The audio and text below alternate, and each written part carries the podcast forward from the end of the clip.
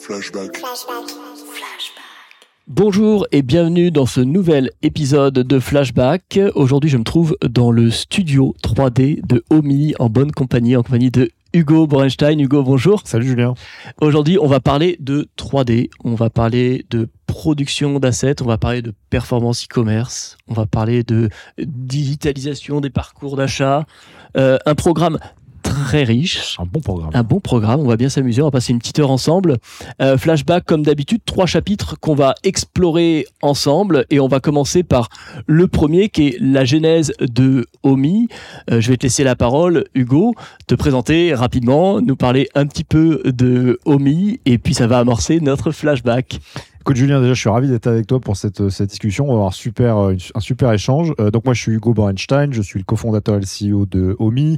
Pour ceux qui ne connaissent pas Omi, on est une solution de 3D, une app de 3D qui permet aux vendeurs de produits, donc aux e-commerçants, aux marques, de transformer leur catalogue d'objets physiques en objets 3D et ensuite de générer des photos et des vidéos de leurs produits euh, pour alimenter leur site e-commerce, leurs réseaux sociaux, leurs magasins, leur PLV, enfin bref, tout leur support. Donc voilà, on permet d'automatiser la production de, de contenu. Euh, avant ça, j'ai passé euh, 7 ans chez, euh, chez Meta et puis je suis associé avec mon frère Paul, qui est notre directeur technique, qui lui est un ancien PFIT, un ancien euh, Zenly. Euh, et j'étais hyper content de ton invitation dans ce podcast parce que euh, on va parler contenu, on va parler e-commerce, donc des sujets qui nous passionnent et qui sont au cœur de la mission et de la raison d'être d'Omi. Alors tu as évoqué le fait que tu étais passé par Meta, tu es arrivé chez Meta euh, au tout début de Meta euh, en France, on l'appelait Facebook. D'ailleurs à l'époque, euh, Facebook fête ses 20 ans cette année et ça Ça ne me rajeunit pas. hein. Ah, c'est quoi ça ne me rajeunit pas. Euh, Facebook arrive en 2008 en Europe, à Dublin. Ils ont racheté Instagram en 2012 et je trouve que c'est intéressant de se rappeler de ces dates-là parce qu'en fait c'est c'était hier. C'est hyper récent et quand on voit euh, Facebook en, en 2023, c'est 20 millions d'utilisateurs actifs. Aujourd'hui, on a deux fois plus. On parle de 40 millions d'utilisateurs actifs euh, en l'espace de 10 ans. Toi, tu as vécu ça de l'intérieur? C'était comment? Euh, écoute, euh, c'est une- évidemment une opportunité, une expérience unique. Euh, tu parles des taux de croissance là sur la sur la France, c'est fou quand il pense. Il y a 40 millions de Français connectés euh, juste, je pense, juste sur Facebook. Si tu ajoutes WhatsApp, si tu ajoutes Instagram, si tu ajoutes les autres apps du groupe Facebook, Ouais, c'est ça va encore, au-delà de ça encore. plus gros. Euh, moi, j'y suis arrivé euh, juste après l'acquisition d'Instagram, la semaine où le deal se finalisait, D'accord euh, en stage euh, aux affaires publiques, puisque j'avais une formation plutôt euh, sciences politiques à la, à la base. Ok. Euh, et voilà, c'est comme tu peux l'imaginer au début, tu as 20 ans, tu arrives dans un groupe comme ça, euh, euh, c'est que de l'open space, tout le monde se tutoie, euh, il y a énormément d'horizontalité, c'est-à-dire qu'il y a une espèce de créativité, d'énergie partout. C'était une toute petite équipe parce qu'on était 15, donc j'étais le premier stagiaire de Facebook en Europe. Ah ouais, Je me d'accord. rappelle qu'il y a eu des gros débats parce que les Américains et les Anglais comprenaient pas ce que c'était un stagiaire dans le statut français, donc il a fallu bouger un peu les règles, etc. Et j'étais le 16e collaborateur, euh, et puis j'ai fini par y passer 7 ans. Euh, donc oui, une expérience exceptionnelle euh, pour laquelle je suis hyper reconnaissant. C'était quoi ta mission? Chez Meta, chez Facebook Alors ma première mission, c'était de travailler avec l'équipe institutionnelle, donc qui travaillait avec euh, le gouvernement et puis euh, les institutions euh, publiques. C'est ce que je faisais aussi avant chez Vivendi. Euh, donc euh, c'était vraiment ma- mon premier job. Ça a duré euh, six mois et puis après je me suis fait repérer par le dirigeant de euh, à l'époque Facebook France qui s'appelle Laurent Soli. Laurent Soli, ouais. et dont je suis devenu l'adjoint. Donc je m'occupais avec lui de toute la stratégie business, des résultats commerciaux, des partenariats, de la communication, des opérations spéciales. Donc c'était un, un scope assez important. Jusqu'en 2015 pour la France, qui était un marché stratégique de Facebook et qui était un des gros marchés, une des locomotives business de Ouais. Facebook. Et après, euh, notre euh, périmètre s'est étendu à donc la France, l'Espagne, le Portugal, l'Italie et Israël. Ok. Euh, donc la troisième région business de, de, de Facebook où on a re- reproduit ce qu'on avait fait en France, donc structurer les équipes, euh, euh, réussir à rentrer sur des deals de plus en plus stratégiques. Euh, on peut pas donner trop de chiffres, mais enfin c'est des, des deals qui se chiffrent en centaines de millions, parfois en milliards d'investissements, donc Mhm. de très gros deals, euh, avec tous les grands acteurs euh, business de, de, de la région, donc les L'Oréal, les LVMH, les Pères de D'accord. Ricard, les Danone, etc. Ok. Voilà, c'est passé à la fois très vite et très lentement. J'ai l'impression d'avoir fait euh, mille trucs. euh, euh, et donc c'était paradoxalement assez long, en même temps assez rapide. J'en suis sorti à 27 ans Ouais. pour lancer Omi avec mon frère. Euh, mais il s'est passé tellement de choses. Et puis bon, il y, a- il y a eu des moments exceptionnels. J'ai eu la chance de, de- de- de dîner régulièrement avec Mark Zuckerberg, avec le fondateur d'Instagram, Kevin Systrom, etc. Donc exceptionnel comme expérience. Ouais, j'imagine. les enjeux des marques, tu parles de, de L'Oréal, de LVMH. Il y a euh, 10 ans, comment est-ce que ces grandes marques internationales accueillent l'arrivée du social media? Alors, d'un œil suspicieux. Ouais. Donc, le, premier sujet qu'on a eu, et c'est le cas dans toutes les innovations de rupture technologique, en fait, la, rupture des réseaux sociaux, c'est la rupture du marketing euh, communautaire par la communauté et du mobile, en fait, si on le résume. Bon. Ouais. Euh, toutes les marques l'ont vu d'un œil voilà, très suspicieux parce que ça venait changer leurs habitudes. Donc, les plans médias classiques, la télévision, la radio qui était encore très forte à l'époque, euh, le print, etc. Donc, on est venu bouleverser les habitudes. Mmh ce qui est intéressant, c'est que comment les grandes marques s'y sont mis massivement, euh, c'est en regardant euh, tout ce qui était les nouveaux acteurs. Les marketplaces, les D2C, les DNVB, ouais. euh, qu'on commençait à émerger à ce moment-là, en fait. Tu prends les grandes marketplaces, tu prends Zalando, euh, tu prends pour ceux qui s'en rappellent Menlook, qui était Ouais. le plus grand client de Facebook France pendant très longtemps. Je salue Marc Ménassé, un de nos investisseurs, qui est son fondateur.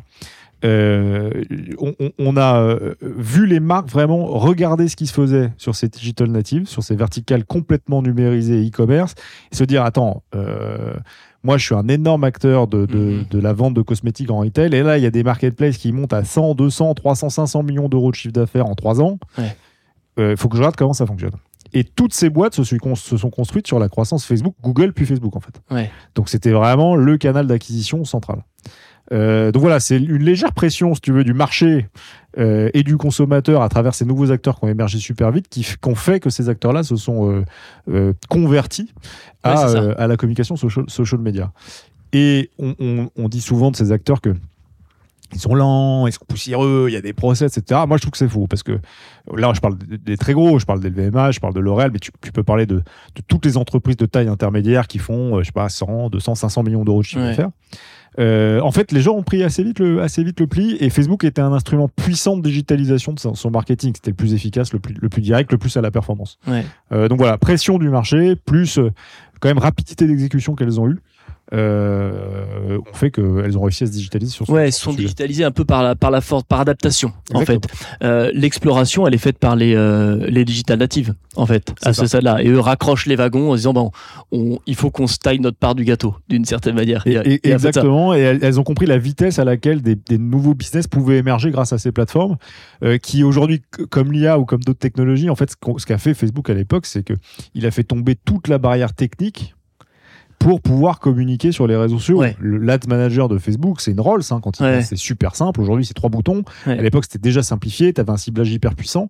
Euh, donc voilà, c'est la simplicité de la plateforme, le- le- le- la preuve par l'émergence des D2C, des DNVB, qu'on fait que le marché c'est c'est la question que j'allais te poser. C'est le problème que résout euh, Facebook, c'est ça justement, c'est que ça devient facile d'acheter du média, là où l'achat média aussi à l'époque était peut-être un petit peu un peu sombre. hein. On, on savait pas trop ce qui se passait derrière, où est-ce qu'on était diffusé d'une certaine manière, et, et le social media a permis à la fois d'avoir des segments hyper précis et d'être super sharp sur la, la- la capacité de diffuser un message à un segment très précis, tout en gardant les mains sur la machine. Et- et- et- exactement. Ouais. Et puis, tu sais, les grands réseaux d'agences qui, qui étaient construits justement sur cette théorie d'avoir des équipes dans chaque pays pour opérer tes plans, etc. Là, depuis ton Ads Manager, tu allais cibler Ouais. le marché indien Exactement. euh, depuis ton ordinateur. Ouais. Donc bon, euh, hy- hyper puissant et simplification extrême. ça a avancé très vite. Pour toi, comme tu disais, très vite et à la fois euh, très lentement. Je sais pas Ouais. comment tu l'as Il formulé. s'est passé beaucoup de choses. Quoi. Il s'est passé énormément de choses. Et puis il y a un moment où tu te dis, euh, euh, c'est quoi le coup d'après? Comment ça s'est passé ce moment-là? Alors écoute, je, je vais pas être désagréable avec mes anciens patrons, mais euh, à un moment, euh, on, avait fait donc tout- toutes ces choses euh, extraordinaires. C'était des journées qui allaient de signer des, gros contrats à onboarder Karl Lagerfeld sur Instagram à 4 heures du matin dans son studio, à rencontrer le président Hollande et ses, conseillers. Enfin bon, voilà. Donc c'était extraordinaire, extraordinaire. Mais c'était un moment la même chose tout le temps. Et le truc tournait, parce que quand tu es chez Facebook ou dans un grand groupe, que tu sois là ou que tu sois pas là, alors tu peux faire une différence, bien sûr. Mais Facebook va continuer à marcher. euh, Ouais, mais attends, sans toi. entre, entre être à onboarder Karl Lagerfeld, puis à discuter euh, avec François Hollande, c'est pas toujours la même chose quand même, Hugo. Non, je suis d'accord avec toi. T'as as, Tu raison. très- tu es très humble, c'est tout à Non, ton ce que je veux dire, c'est pas, c'est pas ça, pardon. Je me suis exprimé. T'as raison. Ce que je veux dire, c'est que euh, l'impact que tu fais Facebook va onboarder Karl Lagerfeld ou Facebook peut parler au Oui. président Hollande. Ok. Toi, tu es là, tu es sur le- l'aile de Facebook. Mais c'est Ouais. pas toi, Hugo ou Schmurtz, qui fait que Ouais. tu, peux, tu peux faire ça. Donc j'avais cette frustration de pas avoir un impact plus direct. J'ai eu la chance d'être dans ces discussions, dans ces rencontres, etc. Mais elles La étaient pas machine mon était fait. lancée en fait. C'est ça. énorme machine Un qui- acteur de cette machine. tournait. Et puis, euh, tu vois, euh, tu l'as vu quand, euh, moi, j'étais pas à ce niveau-là, mais quand les grands dirigeants de Facebook sont partis, il y a eu une vague de départ euh, avant le Covid, pendant le Covid. Bah, ça n'a pas changé la trajectoire de Facebook Ouais. à des niveaux euh, stratégiques. hein. Ouais. La CEO, le COO, enfin bon, bref. Euh, et donc j'avais cette frustration de, de vouloir plus faire moi. Mhm. Euh, et puis après, il y avait d'autres désaccords sur lesquels je vais pas me, je vais pas m'étendre sur certaines décisions que prenait Facebook sur un niveau plus politique. Euh, et donc voilà, c'était le bon moment pour moi. Et puis tu sais, tu es dans ces métiers-là, dans ces entreprises-là. En fait, c'est des rémunérations très importantes, Mhm. très importantes. Si tu me demandes, trop importantes. Ouais. Et je me retrouve à 27 ans avec un salaire euh, très important, très confortable et quasiment inemployable ailleurs à cause de ça. Ouais. Euh, je pouvais aller dans un autre GAFA ou un truc comme ça, mais mes, mon- mon- mon- mes options étaient limitées. J'avais Ouais. pas euh, 40 entreprises qui allaient pouvoir mettre ce, ce- ce salaire-là. Donc j'ai voulu prendre mon risque. Voilà. Et c'est comme ça que j'ai eu envie de, de lancer Omi. Et puis après, ça a été une suite de rencontres, de moments euh, où j'ai identifié le problème que je voulais régler euh, avec, avec mon frère. Alors comment tu l'as identifié ce problème? Alors, euh, chez Facebook, Ouais. euh, on a parlé là de, de la montée en puissance des plans médias, du digital, etc. En face de ça, il faut créer du contenu. Oui. C'est-à-dire que si tu te mets à investir 100 millions d'euros sur euh, Meta, mais que tu n'as pas le contenu pour euh, alimenter sur tes campagnes, bon, bah, en fait, euh, ça va être une catastrophe. Tu vas pas performer, tu vas perdre de l'argent, tu vas disperser ton, ton, ton effort. Et vers la fin, donc vers 2018-19, c'était un sujet récurrent dans mes discussions. Et il y a un jour où j'ai eu une, vraiment une épiphanie. Euh, le matin, je rencontre un jeune entrepreneur qui était le fondateur de My Jolly Candle, qui était au début. My Jolly Candle qui est devenu une très belle DNVB, Ouais. qui a été racheté de ça, qui a un très, une très belle histoire, qui est une des, des- une des DNVB qui a réussi le passage du digital au retail. On Euh, en qui parlera un petit peu après. on ça, en ça parlera un m'intéresse peu, parce que ça c'est hyper intéressant. Ouais. Qui vend des bougies avec des bijoux dedans. Il était au tout début, il devait faire 50 000 euros de chiffre d'affaires, il n'avait pas de budget, etc. Et donc je vois le- l'entrepreneur, faut l'imaginer au début, dans les, dans les six premiers mois de son activité, euh, les cernes, le, le, le- l'euro prêt, enfin tu vois, tout le début, qui est, qui est une partie excitante, mais qui est une partie dure, euh, me dire je- je- comment je fais pour créer du contenu? Je donne quelques, quelques tips, je pense qu'on va aussi, on va aussi en parler. Euh, et le soir, je reçois, donc dans le cadre de, de- de ces fonctions que j'évoquais, Bernard Arnault qui vient visiter le bureau. Je lui fais faire le tour des équipes, je lui présente le laboratoire d'intelligence artificielle qui était basé, qu'on avait ouvert à Paris. Ouais. Euh, et au détour d'un couloir, vraiment à côté des toilettes, je me rappelle très bien, ou dans le bureau de Facebook, il me dit euh, euh, Hugo, euh, Hugo, moi j'ai un problème. Vous comprenez, j'investis XXX millions euh, sur Facebook. Toutes les équipes demandent des nouveaux budgets pour créer du contenu. C'est devenu une ligne hyper importante. Il faut qu'on trouve des solutions. Ouais. Et donc là, je me dis, dans la même journée, j'ai le, le- le dropshipper, l'entrepreneur, le start-upper, le bootstrapper, plein de charbon, recouvert de charbon, et le grand capitaine d'industrie du luxe, la légende Bernard Arnault, qui me pose la même question. Donc il y a un truc, il y a un marché. Voilà. Et on ne savait pas ce qu'on allait faire, mais on s'est dit, avec mon frère, c'est une grosse opportunité. Toutes les marques l'ont. Le contenu, notamment le contenu visuel, c'est l'électricité des marques. Ouais. Donc elles en ont besoin tout le temps. Il faut qu'on arrive à apporter une innovation sur ce sujet. Ok. Et c'est vrai que, euh, aussi loin que je me souvienne que j'exerce ce métier dans le digital, le contenu a toujours été un sujet. Euh, on l'a beaucoup. Alors, nous, à on fait beaucoup de référencement naturel et donc forcément, bah, le contenu édito, c'est un enjeu majeur. On dit content is king, bah, je, crois qu'il sera forever, quoi. hein. Ça, ça restera. Et puis, euh, l'émancipation des plateformes sociales, effectivement, euh, augmente encore ce besoin et l'essence des marques qui passe par le contenu. Et donc toi, tu te dis, je me lance là-dedans. En avant, il y a un sujet à créer sur le contenu. Par où tu prends le truc Par où tu commences Parce que le contenu, il revêt effectivement plein de facettes différentes. Écoute, euh, Paul est chez Payfit, je suis chez Facebook. C'est le vendredi. euh, Paul, 20 on recontextualise, c'est ton frère, c'est le cofondateur d'Ophi. cofondateur. Tout Ouais, à fait. Et notre euh, CTO, donc notre Chief Technology Officer, qui s'occupe de toute la tech Très bien. euh, chez, chez, chez nous. Euh, et donc, c'est à la base un ingénieur, un développeur. Ouais, d'accord. On sort de nos jobs le vendredi 29 mars. Et euh, le 1er avril, le lundi, on est euh, tous les deux euh, chez moi en train de se dire comment on fait. Et alors nous, on a été très pratico-pratique et c'est un conseil que je donne pour tous les lancements d'activités, qu'on lance une DNVB, qu'on lance une start-up, qu'on lance un service, qu'on lance une agence, peu importe le business, la solution que vous lancez, soyez pratico-pratique. Et donc nous, on s'est dit, on va se confronter tout de suite au marché. On va pas être théorique, on va pas faire Mhm. des slides, on va pas réfléchir, on va aller voir des clients, on va leur demander ce dont ils ont besoin et puis on va le faire. Voilà. Et donc on s'est retrouvé dès la première semaine à aller voir des clients Ouais. euh, et à leur dire c'est quoi les besoins en contenu, quelles sont les problématiques, etc. Et à ce moment-là, on, on identifie euh, deux, énormes problèmes qu'ils ont, enfin trois, mais deux principaux. Le premier, le volume, tu viens de le dire. Oui. La multiplication des canaux, des plateformes. En fait, le contenu, on en a besoin tout le temps, partout, tous les jours. Donc c'est un volume considérable. Et je parle d'un volume considérable. Pour une marque qui veut être au, au top et hyper sophistiquée, c'est énorme. Mais pour une petite marque, c'est hyper Ouais. important. Donc c'est considérable, quelle que soit votre configuration. Deux, c'est la péremption du contenu. Ça, c'est important que je pense nos auditeurs l'aient en tête. Aujourd'hui, un contenu, il vit deux heures en ligne à peu près, sur Instagram par exemple. Donc, il a une durée de vie très limitée. Ouais. Et ça veut dire qu'il faut faire un gros volume et renouveler tout le temps son contenu. Donc, ça pose une équation euh, hyper complexe. Comment je fais pour créer beaucoup de contenu facilement en maîtrisant mes coûts, mon budget? Parce que le contenu, c'est un métier artisanal, c'est un métier créatif, ça coûte de l'argent. Euh, et continuer à être créatif, à me renouveler sans cesse pour alimenter Ouais. tous mes canaux. Oui, parce qu'il y a l'enjeu de, de, de péremption du contenu, effectivement, puis il y a l'effet euh, d'épuisement de l'audience, quoi.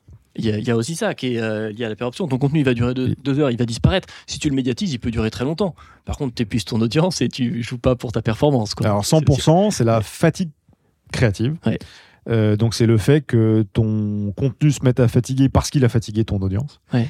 Moi, je demande à ceux qui nous écoutent, alors qui sont soit eux-mêmes sur les réseaux sociaux ou qui ont autour d'eux des gens plus jeunes qui utilisent beaucoup les réseaux sociaux, euh, regardez la vitesse à laquelle votre pouce passe d'un contenu à l'autre. Ouais. Vous passez votre temps à scroller un contenu et à faire défiler du contenu.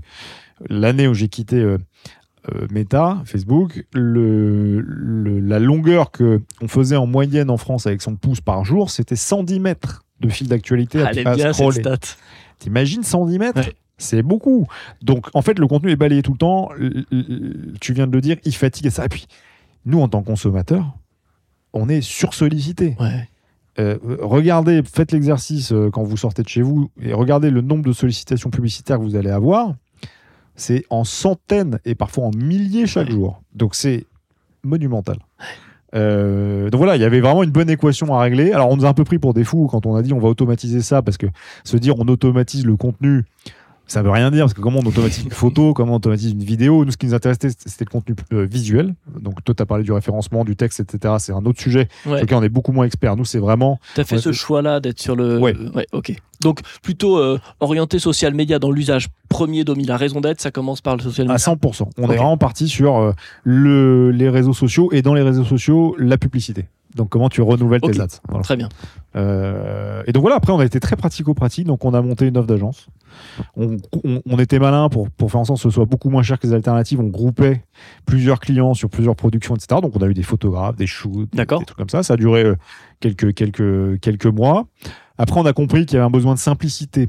euh, dans la gestion de, de tous ces shootings, de toutes ces productions. Donc, on a voulu automatiser, technologiser, plateformiser la commande de brief, la commande de shoot, etc. Donc, on avait créé une première app euh, qui servait à faire son brief en ligne et puis à commander tout ça. Ça ressemblait un peu à, euh, à Miro, tu vois, à l'époque, Ouais, bien. par exemple. Très bien. Euh, euh, ensuite, on s'est dit, il y a un problème, c'est que quand on fait des shoots, etc., en fait, ça, ça vaudra toujours de l'argent. Et il faut que ça continue de valoir de l'argent parce que c'est du contenu très qualitatif. Et Ouais. donc, l'automatisation va, va chipiser ce contenu et elle apportera pas assez de valeur au client final. Ouais. Et donc, en fait, c'est un segment qui sera toujours là, le shoot photo, le shoot mannequin, etc. Toujours. Et c'est très bien. Et c'est la Rolls dans ton contenu visuel. C'est la partie très chiadée sur laquelle tu investis du temps, de la créativité, des ressources.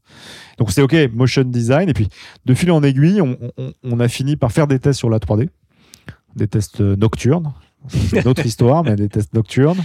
Euh, et voilà, on, on- on a fini par voir qu'il y avait une énorme euh, opportunité parce qu'on était au croisement de, de quelque chose de très scalable. La 3D, on va y revenir si tu peux vraiment Ouais, le mettre à l'échelle. ouais. Euh, euh, de très qualitatif. Ça, ça- ça atteint un niveau de qualité supérieur à celui que tu peux avoir avec un shoot photo dans, dans de nombreux cas. Et avec un mouvement technologique hyper fort. C'est-à-dire qu'il y a de l'innovation dans ce secteur quotidiennement. Nous, on suit toutes les tendances. Là, alors, tes auditeurs le voient pas, mais on est, dans notre studio de, Ouais. de, de photogrammétrie, donc de scanning 3D, où on transforme les objets en 3D. Euh, tout ce qui est autour de nous est hautement technologique. C'est des, des technos de pointe, de rupture, sur lesquels il y a de la recherche fondamentale, sur, dans laquelle il y a de l'intelligence artificielle. Donc voilà, on s'est dit, c'est ça notre, notre solution. Et puis, on a ouvert la version finale pour terminer cette réponse qui est un peu longue, mais en mars 2020, c'est là qu'on a ouvert Omi dans la forme actuelle euh, euh, que, que, que tu connais. Bon timing, euh, mars 2020. C'est pas mal, ça. c'est- Laisse tomber. Effectivement, on ouvre la, la boîte en plein confinement. Et à la fois, euh, en tout cas, nous, euh, notre parcours d'agence, le confinement, ça a été aussi euh, une source d'opportunité, quoi. Parce que le, le digital devenait plus que jamais le point de contact privilégié entre une marque et ses consommateurs et consommatrices. Oui, alors tu pouvais plus, par exemple, sur notre sujet à nous, tu pouvais plus faire de shoot physique parce que tu avais le confinement, tu avais Ouais. la distanciation, etc. Donc Ouais. oui. Après, euh, toi, c'est une boîte euh, installée euh, depuis longtemps, etc. Nous, à ce moment-là, on a, on a 10 jours, quoi. Donc, euh, c'était un, peu, c'était un peu chaud. On a ouvert la boîte 9 mars 2020. 12 mars 2020, on lance une levée de fonds pour financer ce projet-là. D'accord 16 mars 2020, c'est Allez, tous aux arrières. Ah, on s'est dit, les frères Bornstein, sur le timing, on est bon. Le- L'enjeu auquel Omi répond aussi, c'est un enjeu qui est lié aux organisations des entreprises, c'est que ben, les compétences en photographie, en production de contenu chez l'annonceur, elles sont souvent limitées. Euh, et c'est compliqué de faire tourner un photographe à temps plein, euh, même plusieurs quand on est annonceur. Ça, c'est ça, c'est le, le, le cœur de notre proposition de valeur. Ouais, C'est-à-dire, c'est de reprendre la main sur sa production de contenu et pas de la reprendre euh, aux photographes ou aux agences. Ça, c'est pas le sujet, c'est de, juste de la reprendre au marché. C'est-à-dire que vous devez créer du contenu tout le temps, vous n'y arrivez pas. Voilà. La réalité, c'est oui, ça. c'est ça, le point de départ. ouais. On parle à Horace, on parle à L'Oréal, Ouais. nous, c'est nos utilisateurs, nos cibles. Euh, ils ont tous le même problème volume et qualité. Nous, on s'adresse. no- Notre but, c'est de d'équiper des utilisateurs non techniques et non créatifs. Parce que là, on parle de 3D, ça peut faire peur. On peut se dire c'est technique, de quoi il me parle, les effets spéciaux. Ouais, et etc. quand on est dans le studio aussi, on peut dire ça fait peur. Parce qu'effectivement, moi je vois des, des objectifs dans tous les sens. euh, C'est, ça, des ça- on est dans la techno. On des- est vraiment dans la techno. Tout à fait. Dizaines de caméras autour de nous, etc. Ouais. Euh, ça, ça, c'est le point essentiel. On aimait bien dire qu'on est le Canva de la 3D. Ouais, d'accord. Ceux qui connaissent pas Canva, je pense que tout le monde connaît Canva, mais c'est un logiciel hyper simple qui permet de faire des montages photos, des montages vidéo. Voilà. Ce qu'on veut dire par là, c'est que pas besoin de compétences techniques, pas besoin de compétences créatives. Ouais. Aujourd'hui, un utilisateur lambda de notre solution, classique, vraiment l'utilisateur euh, type, c'est quelqu'un qui n'a ni bagage graphique, ni véritable bagage euh, euh, créatif. Mm. Donc ça va être un professionnel, une plutôt une professionnelle d'ailleurs du e-commerce, euh, du CRM, euh, du community management, du marketing, mais pas Ouais. de la création de contenu. Ouais, ouais. Et on l'autonomise complètement, c'est-à-dire qu'en deux clics, elle crée des rendus magnifiques, des photos magnifiques de ses produits et de ses, et de ses vidéos.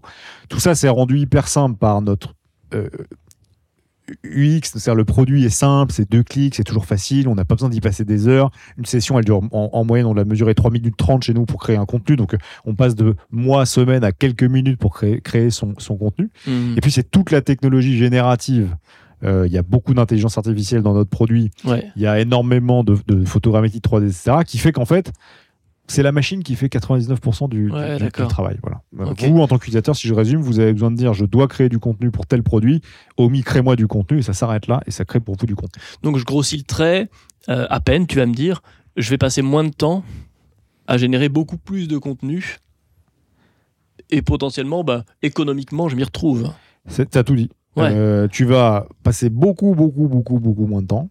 Euh, on a des marques qui gagnent des mois hein, sur des lancements produits, par exemple des lancements de marques, des lancements de gamme, etc. Des mois. Parce que là, plus besoin d'avoir un produit physique, etc. hein, tout est virtualisé.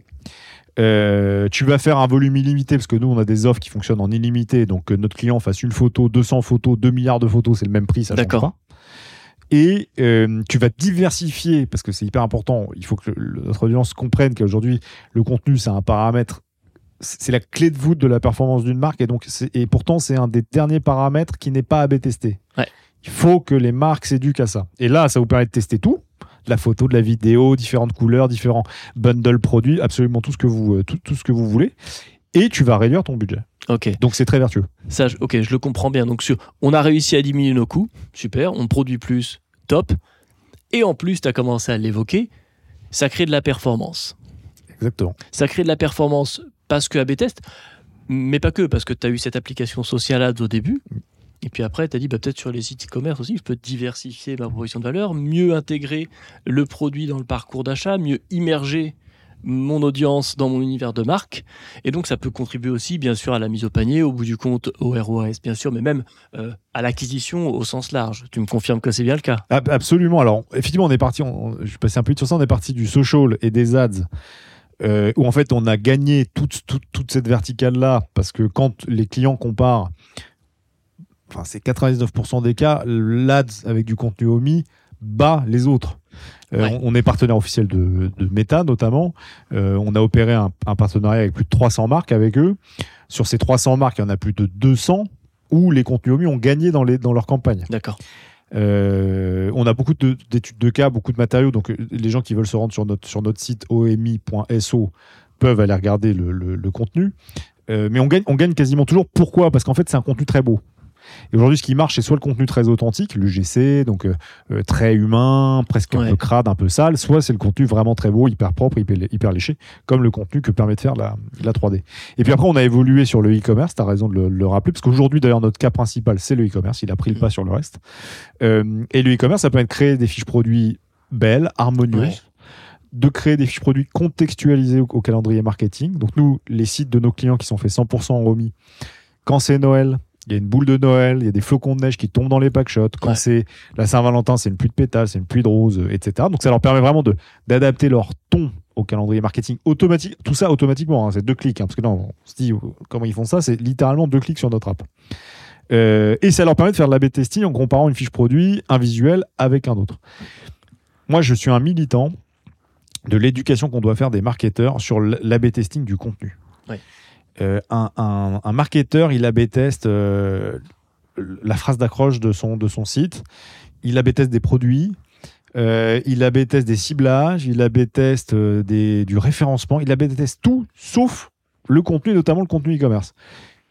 Nous, on le dit tout le temps, mais baladez-vous sur les sites de quatre marques concurrentes, toutes les fiches produits seront les mêmes. Absolument. Même structure, même, même allure, même ordre, tout est pareil personne ne teste, à part les dit aussi les DNVB les plus performantes avec lesquelles nous on bosse. Il y en a, je peux vous dire, ils testent à la demi-journée. Hein. On a des fous, nous. Hein. On a des produits. On a des sur, les, hein. sur les sites e-commerce, Bien sûr. sur le parcours e-commerce. Ah ouais, ouais, on a des gens qui sont vraiment. Euh, là, on vient de sortir une étude de cas avec une marque qui s'appelle Andro Cosmétiques. Mhm. C'est un laboratoire breton. Euh, très très belle boîte, magnifique boîte, c'est une boîte sérieuse, ça fait euh, du vrai chiffre, etc. C'est une D2C qui a plusieurs marques à verticaliser. verticaliser. Le site d'Andro, qui est leur plus grosse marque, euh, il est changé toutes les deux semaines à peu près. Avec nous, juste, ça c'est intéressant, c'est que en deux jours, ils ont refait 100 fiches produits. Donc ça, c'est bien sur le gain de temps pour, pour y revenir. Allez vous balader sur leur site pour voir comment ils le contextualisent, comment ils testent des choses. Regardez d'un bundle à l'autre. C'est un très bon cas d'usage. Nous, on l'a documenté, il est aussi sur notre site, mais juste en allant sur leur site et en ayant ce, filtre-là, vous verrez, euh, ils testent tout. Ils testent tout les visuels de, leur CRM, les visuels des newsletters, les visuels de la bannière, et ils ne gardent que ce qui performe le, plus. Et l'autre truc, je ne veux pas être trop long, mais ce qui est important, c'est que on garde en tête que le, le test, c'est continu n'y a pas une martingale. Euh, ouais, pour toujours. j'ai trouvé la solution, j'arrête de tester. Non, ça, ça, va te faire quelques semaines, quelques mois, ça va te porter le bise, et après tu dois redesser. Et il y a trop de gens qui restent dans leur, dans leur confort. Forcément, c'est plus confortable de pas tester, hein. mais vous allez vendre moins, vous allez être moins performant. Donc oui, pour te répondre simplement, la 3D, ça permet plus de performance. Ouais, ça c'est grâce à la 3D, effectivement. Et donc, dans un contexte euh, où euh, d'éco-conscience, pas mal des marques, euh, d'engagement RSE, on commence à voir tourner un petit peu des idées comme quoi il faudrait plus frugal sur la production de contenu, mettre le curseur au bon endroit pour limiter son empreinte carbone, euh, en quoi est-ce que l'AB test permet de satisfaire cet enjeu de frugalité à la fin? Alors déjà, la 3D permet de le faire parce que comme on virtualise tout, c'est très propre. Euh, voilà, c'est du temps de calcul, c'est des machines qui calculent, mais on n'envoie plus une équipe faire un shoot sur une plage, euh, pourrir une plage, on n'envoie plus une équipe shooter dans un milieu naturel et puis ravager toute la journée pendant son, tournage naturel.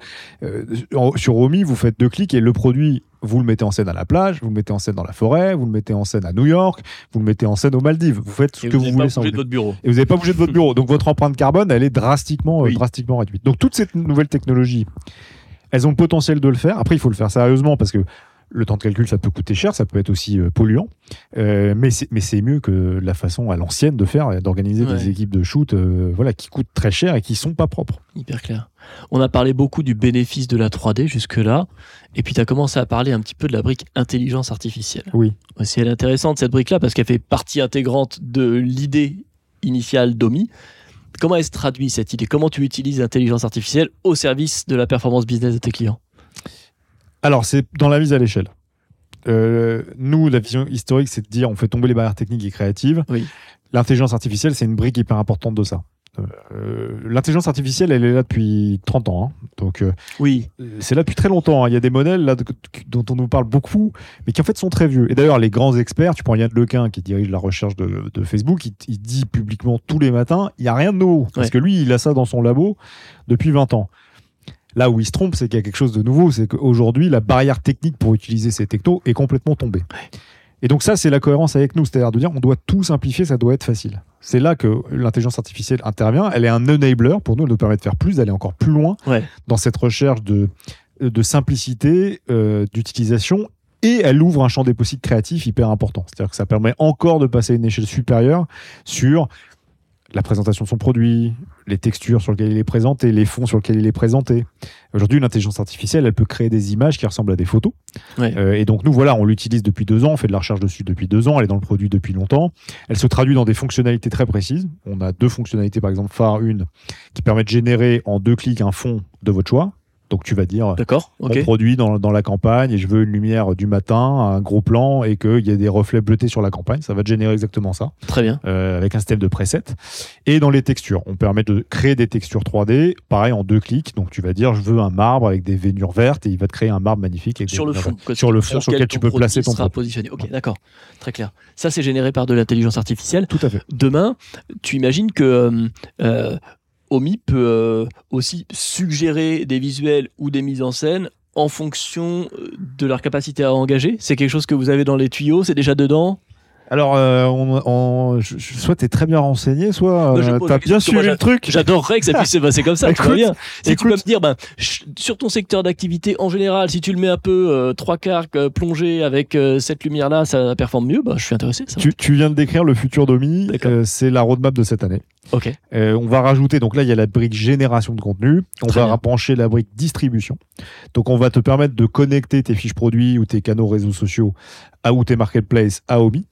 Le contenu que tu vas générer sur Omi va être distribué depuis Omi sur ce canal que tu auras connecté. Donc pour faire simple, tu vas générer une fiche produit et elle va être distribuée depuis Omi sur ton site, sur, sur ton Shopify par exemple, sur ton Ouais. CMS. Ouais. Et on va récolter la data et la performance et le temps passé et les interactions qu'il y a eu avec cette fiche Ouais. produit pour apprendre de ce qui fonctionne et de ce qui fonctionne moins et injecter cette data sur la performance directement dans la génération. Donc on crée une boucle vertueuse, Mm.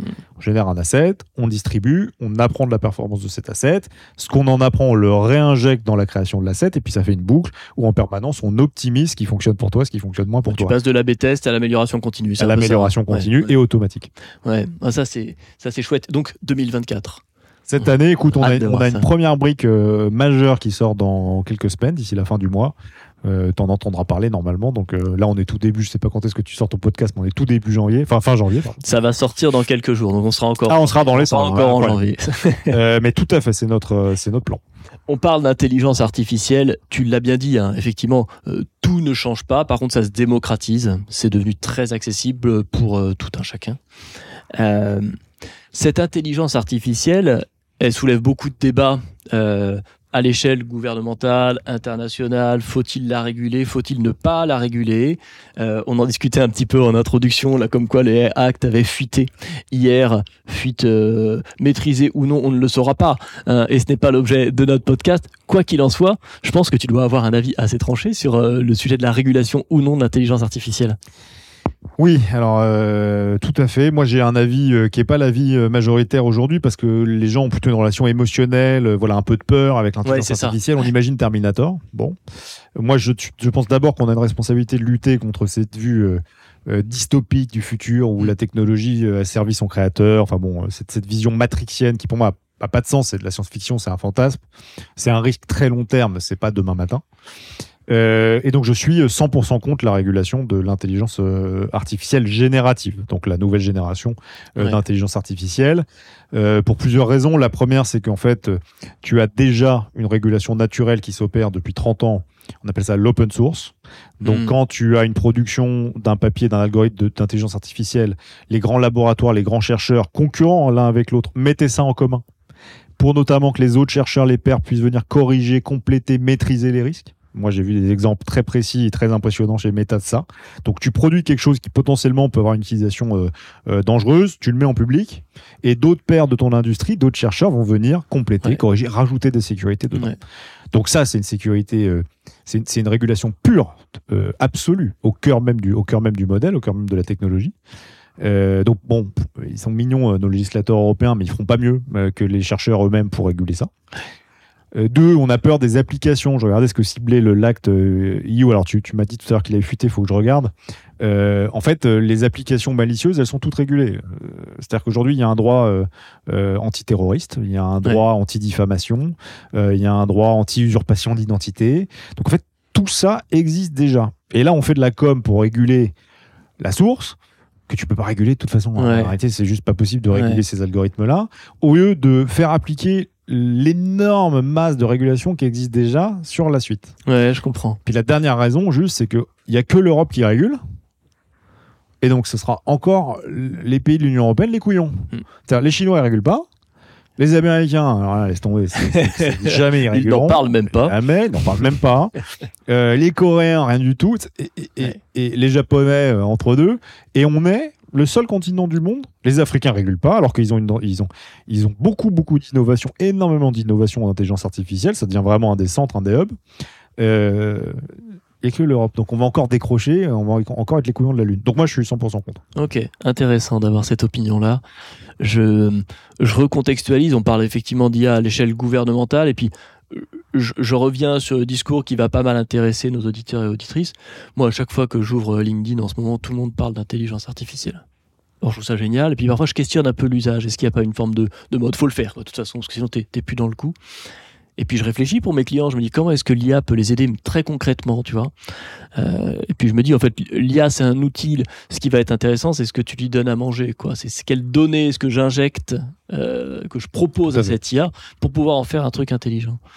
Et je constate souvent que en fait il y a déjà un sujet autour de la structuration de la donnée. Euh, comment est-ce que je fais en sorte chez mon client que cette donnée elle soit bien architecturée, qu'elle ait de la valeur, qu'il y ait un potentiel dedans, avant d'entraîner des modèles pour euh, m'aider dans mon efficience, euh, dans mon organisation, dans ma performance business? Je pense que tu as raison à 100% et tu mets le doigt sur le vrai sujet.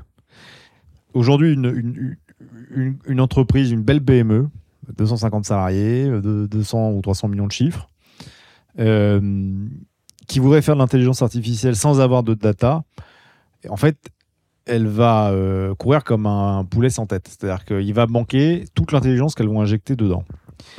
Et si on met ça en face de la perte d'opportunités qu'elles ont, c'est-à-dire de dire je préfère faire l'intelligence artificielle plutôt que de pas en faire parce que sinon je vais être à la bourre. En fait, c'est pas la bonne façon de regarder euh, le, le sujet. Le sujet, c'est, tu l'as dit, c'est votre data. Donc, est-ce que votre data est propre, elle est structurée, elle est bien euh, euh, architecturée? Est-ce que tout est propre et que vous pouvez l'exploiter? Ça, il y a encore un long chemin à faire dans Eh oui. beaucoup d'entreprises de toute taille. hein. Alors ça, Ouais. on est tous à la même enseigne. Euh, et de toute façon, vous ne perdrez aucune opportunité puisque à la fin, vous utiliserez des services disponibles sur l'étagère qui sont en train de se construire, qui sont en train de s'améliorer. Donc, n'allez pas payer les pots cassés aujourd'hui de ces technologies et de ces produits qui sont, euh, qui sont balbutiants, qui sont au début. Structurez votre data, gagnez 24 mois et dans 24 mois, vous utiliserez des versions encore plus robustes, encore plus résilientes. Ouais, tu as ça. raison pour moi. Ouais, et le ça, ça doit questionner, je pense, sur le sur le métier de la directrice ou directeur marketing, euh, directeur de l'expérience client, comme on voit de plus en plus naître euh, chez nos clients. C'est euh, je mets quoi dans ma roadmap? Ça doit être quoi ma priorité? Est-ce que c'est technologiser mon approche du marketing ou est-ce que c'est revenir aux fondamentaux du marketing, à savoir euh, quelle est ma cible, euh, comment j'adresse, qu'est-ce qu'elle attend de moi, et cette connaissance client finalement euh, et encore euh, en besoin de structuration avant de, de cranter sur davantage de technologie. Je pense que c'est un mix des deux, c'est technologiser la base. Alors dis-moi en plus. Tu viens de parler des fondamentaux du marketing, connaître sa cible, savoir comment tu la touches, savoir son parcours d'achat, savoir ce qui fonctionne comme message, comme contenu, les supports, etc. Un bon directeur marketing, le directeur, je t'ai déjà entendu le dire, marketing du futur, c'est un, un directeur marketing ou une directrice marketing qui a une très forte compréhension des outils techniques et qui met la technologie au service de ses fondamentaux. Au lieu de rajouter au-dessus de fondamentaux un peu faibles ou sur lesquels on fait pas de tests, on n'a pas de vraie data, du sucre, c'est-à-dire de venir saupoudrer d'outils un peu sexy, un peu sympa, euh, de, machine learning, etc. Euh, d'abord, il faut venir se servir de cette techno pour consolider ses fondamentaux. Je reprends le sujet qui nous intéresse sur le contenu. Euh, c'est le cœur du marketing pour beaucoup de marques. Euh, on, revient sur ce qu'on a dit sur l'AB testing. Énormément de, euh, de marques ne font pas d'AB testing de leur contenu, on l'a dit. Il y a des milliers d'outils aujourd'hui qui permettent de le faire. Et de rendre cette base-là, c'est quoi le message, c'est quoi le contenu qui performe, smart, c'est la responsabilité du directeur ou de la directrice marketing du, du futur. Donc c'est revenir aux fondamentaux, et les augmenter avec la technologie pour moi. Oui, c'est-à-dire cette technologie-là doit alimenter la connaissance client pour faire cette, euh, cette amélioration continue, ce cercle vertueux de je teste, j'apprends, et donc je teste mieux, donc j'apprends mieux. Exactement. Il y a un truc autour de ça, ouais, très clairement. Je, te rejoins tout à fait là-dessus. Euh, pour revenir sur cette notion d'intelligence artificielle, il y a, un biais quand même qui est au cœur aussi euh, de cette intelligence artificielle, c'est le risque d'aseptisation. tu as, euh, si tu ouvres la même donnée à tout le monde, bon, grosso modo, tout le monde va faire la même chose. Donc il y a un enjeu de singularité quand même dans le positionnement des marques. Ça, ça fait partie des fondamentaux aussi. Et je pense que la technologie le remet en lumière. Euh, j'allais dire paradoxalement, en fait, c'est pas si paradoxal que ça mais est-ce qu'on s'en éloigne pas un petit peu À se dire, euh, euh, l'IA me permet d'explorer tellement de choses que je vais me détourner de la singularité de ma marque, alors qu'en fait, ben, c'est bien ça qu'on va exprimer. Risque majeur, euh, je suis d'accord avec toi. C'est pour moi tout l'enjeu de revenir aux fondamentaux. Donc de se poser la question de c'est quoi l'identité de ma marque, c'est quoi son ADN, c'est quoi ses supports, c'est quoi son rythme, c'est quoi sa voix, c'est quoi ses communautés, c'est quoi sa cible. et ici, deux, s'assurer de sa singularité et du fait qu'on est unique et donc que la marque 1 ne ressemble pas à la marque B. Et ensuite de venir mettre au service les outils, les outils au service de cette vision-là. Et pas l'inverse. Hmm. Euh, si tu branches euh, Midjourney pour faire des contenus, des visuels aujourd'hui, sans savoir c'est quoi euh, ta brand color, c'est quoi tes couleurs de marque, c'est quoi ta plateforme graphique, tu vas ressembler au voisin et tu vas te chipiser.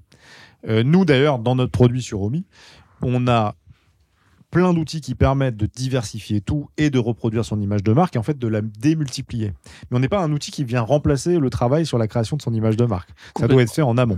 Euh, quelqu'un qui se dirait j'utilise une solution comme OMI pour créer mon image de marque, alors là il se met le doigt dans l'œil et il prend un énorme risque de ressembler à quelqu'un d'autre. La bonne démarche, c'est de dire je vais injecter ma, plateforme de marque, mon style, ce que j'aime, mes produits dans un outil comme OMI ou un autre qui va me permettre de démultiplier ma capacité. Donc on revient aux fondamentaux et il y a un vrai boulot à faire sur beaucoup, beaucoup de marques en France. C'est très différent dans les. Nous, on est aussi au Royaume-uni. C'est quand même il y a une différence de maturité entre les deux marchés qui est ah ouais en termes de branding qui est très fort, très très fort. Eux, ils ont déjà mis au service de leur marque tous ces outils-là. Ils sont pas en train de courir après. Là où nous, on court après pour injecter de l'innovation, un peu un peu bullshit en fait, un peu du hmm. sucre. Euh, et augmenter voilà sa stratégie avec la technologie. Est-ce que euh, on peut considérer que le le prompt, c'est le nouveau brief, c'est un petit peu ça. C'est-à-dire, euh, avant, je faisais un brief créa, maintenant, il faut que j'arrive à le promptiser, ça doit se dire ça Ou c'est pas très heureux Prompter, merci, c'est plus heureux ça. Il faut que j'arrive à le prompter pour que ça sorte quelque chose qui soit en phase avec mon image de marque derrière. Quoi. Oui, c'est juste un nouvel outil. Euh, masteriser un bon brief, en fait, c'était technique, c'était compliqué. Euh, masteriser un prompt, c'est compliqué. Ouais. C'est aussi là où nous on intervient. Donc, tout notre app fonctionne avec un système de prompt préconfiguré. D'accord. Tout a été automatisé dans l'UX, dans le flow, dans le produit pour que ce soit hyper simple. À nouveau, besoin d'aucune compétence technique ni créative, ni en 3D, ni en graphisme, ni en prompt. Donc vous n'avez pas besoin de le faire. Nous, on a fait tomber cette barrière-là. Mais oui, il faut absolument commencer à comprendre comment, euh, comment, comment ça fonctionne. C'est une rupture technologique majeure. Euh, il y a eu, euh, pour moi, il y a eu trois, trois, quatre grandes batailles. Il y a eu l'Internet fixe, il y a eu le cloud, il y a eu le mobile, il y a l'intelligence artificielle. Ouais, c'est ça. Celui qui rate et qui ne fait pas son éducation sur ce sujet-là, bon, il s'assure de prendre, de prendre 20 ans dans la, dans la mmh. figure. C'est la phrase qu'on entend partout, c'est une tarte à la crème, mais, mais je pense qu'elle est quand même très efficace vous n'allez pas être remplacé par l'intelligence artificielle, mais vous allez être remplacé par quelqu'un qui maîtrise l'intelligence artificielle. Donc vous devez faire votre éducation sur le sujet. et donc du coup, toujours avoir ce, cet équilibre entre, euh, quand, pour, pour, le DM du futur, effectivement, entre euh, la compétence fondamentale et l'exploration technologique pour trouver le bon équilibre. Absolument. Il y a un truc que je trouve intéressant aussi dans. Alors, je reviens un petit peu sur l'utilisation de la 3D euh, et euh, sur cette, cette vision 360 qui est nécessaire euh, pour le, le DM. C'est ça devient super compliqué avec la fragmentation des points de contact entre la marque et son consommateur de maîtriser l'intégralité du parcours client. Euh, ça sous-entend de produire des assets aussi tout du long du parcours client. Donc la 3D répond à ça, effectivement. C'est-à-dire que cette 3D, je vais pouvoir la jouer en ligne, je peux la jouer en boutique, euh, je peux même la jouer en print. J'imagine, il n'y a aucune contrainte euh, à, ça. Euh, je vois aussi une tendance de fond des DNVB qui commencent à aller sur du retail physique. Euh, donc ça imprime aussi cette notion d'omnicanalité très très forte. C'est quoi ta vision toi là-dessus? Parce qu'il y a un nouveau canal qui est en train de s'ouvrir, qui est le métaverse. On est encore un peu en exploration là-dessus. Bah, la 3D, euh, coup de bol, ça marche aussi. Il y a des idées derrière la tête ou pas? Alors déjà sur ce que tu as dit juste avant sur l'omnicanalité, je veux rassurer les gens qui nous écoutent, qui seraient euh, dans le secteur plus traditionnel et qui essayent d'aller en ligne. Euh, nous, on a la chance de parler aux acteurs traditionnels et aux DNVB, aux, aux nouveaux acteurs. Rassurez-vous parce que quand je discute avec vous, acteurs plus classiques, vous voulez aller sur le digital et vous savez pas comment faire. Et de l'autre côté, les DNVB font tout pour aller en retail. Donc Eh oui. l'omnicanalité, elle, elle est à double sens. Absolument. Ouais. Euh, et c'est important de le rappeler parce que c'est très anxiogène pour certains professionnels du métier dans le marketing parce qu'ils se disent je suis très à la bourre, comment je vais faire pour passer ma marque à euh, 50 ans et qui fait que du retail ou de la pharmacie en, euh, en digital? Oui. Euh, on se pose la même question de l'autre côté, ils ont les mêmes difficultés, etc. Donc il y a beaucoup de ponts à construire entre ces deux communautés, d'apprendre l'un de l'autre. Vous pouvez vous amener, vous servir, et c'est pas l'un ou l'autre, c'est l'un et l'autre. Donc Mm. je voulais réagir à ça parce que c'est vraiment une discussion qu'on a tous les jours. Ouais. Euh, alors, le métaverse. Métaverse, euh, c'est vrai qu'on est encore nombreux à le chercher. Euh, nous, au moment où il y a eu les grandes annonces sur le métaverse, Facebook s'est rebrandé en, en méta, etc. Oui. On levait de l'argent et on a raconté la vision qu'on avait pour ça. La vision qui est de dire ce sont des environnements 3D, donc un jour, on pourra servir de la 3D dedans. Depuis, j'ai eu l'occasion de beaucoup y réfléchir, beaucoup échanger. On Mhm. m'interroge souvent sur le métaverse. Euh, on a vu aussi que Meta, en, finalement, réduisait les investissements, mais en fait, là, il repart. Donc, euh, c'est un moment de construction, c'est entre deux. Ouais. Et tout le monde s'attend à un monde virtuel euh, complet.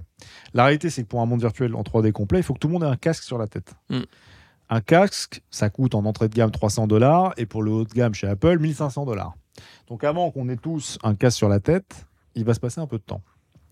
Mais est-ce que tu connais le plus gros métaverse du monde dans lequel il y a 500 millions d'utilisateurs actifs tous les mois? À mon avis, tu le connais pas parce que personne n'a sur son radar. Moi, j'aurais pensé à Sandbox, mais je me trompe peut-être. Parce que tu cherches la même chose, l'environnement virtuel complet. Ouais. C'est Fortnite. Ouais. Fortnite, le jeu vidéo. Tu as 500 millions d'utilisateurs actifs tous les mois. C'est plus que Snap. Et t'es pas en réalité virtuelle, forcément. T'as pas pas un casque. virtuelle. Moi, c'est mes enfants qui jouent beaucoup à Roblox, par exemple. Roblox, Voilà, c'est Roblox. un, c'est un métaverse. aussi. Roblox, c'est un c'est à 100% très bon exemple. C'est ces jeux vidéo dans lesquels tu as des communautés. Je, répète, c'est 500 millions Ouais, d'utilisateurs actifs tous les mois. C'est 200 millions de plus que Snap. hein. Mm. C'est- gigantesque. Euh, et tes enfants ou tous les joueurs de Fortnite, dedans, ils ont un avatar. Ouais. Ils lui ont donné un nom. Ils lui ont acheté des fringues, ils lui ont acheté des accessoires. Ces accessoires, aujourd'hui, sont en NFT. Ils sont, mintés, ils sont sur la blockchain. Euh, ils peuvent être personnalisés. C'est vraiment un avatar, une expression d'eux-mêmes. Donc, on cherche le métaverse dans un casque, mais dans la réalité, c'est le gaming. je- oui, je suis convaincu de ça, tout à fait. C'est le gaming. Ouais. Et il est déjà là. Le- le- ces, ces communautés-là, Fortnite, ça a 6 ans ou quelque chose Ouais. comme ça. Il y a des concerts en réalité virtuelle dedans. Euh, il y a des événements, des prestations artistiques, des mondes virtuels. Il y a du shopping dedans.